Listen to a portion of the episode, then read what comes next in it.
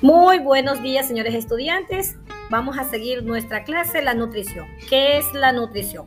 La nutrición se refiere a los nutrientes que componen los alimentos, implica los procesos que suelen ser en nuestro cuerpo.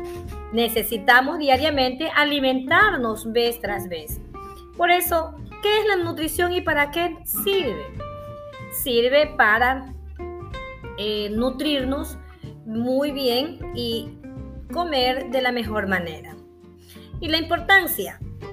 La importancia de la nutrición es que nuestro cuerpo comienza a mantenerse un equilibrio bastante fácil y accesible para cada uno de nosotros.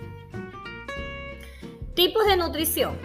La nutrición podemos observar que hay dos clases de nutrición, la nutrición autótrofa y la nutrición heterótrofa.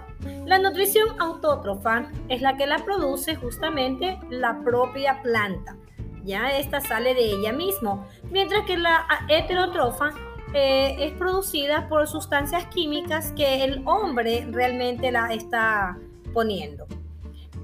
Tenemos nosotros la pirámide alimenticia. Dentro de la pirámide alimenticia realmente vemos cuáles son los alimentos que debemos nosotros digerir, ¿no? Entre ellos están las grasas, cereales, vitaminas y proteínas.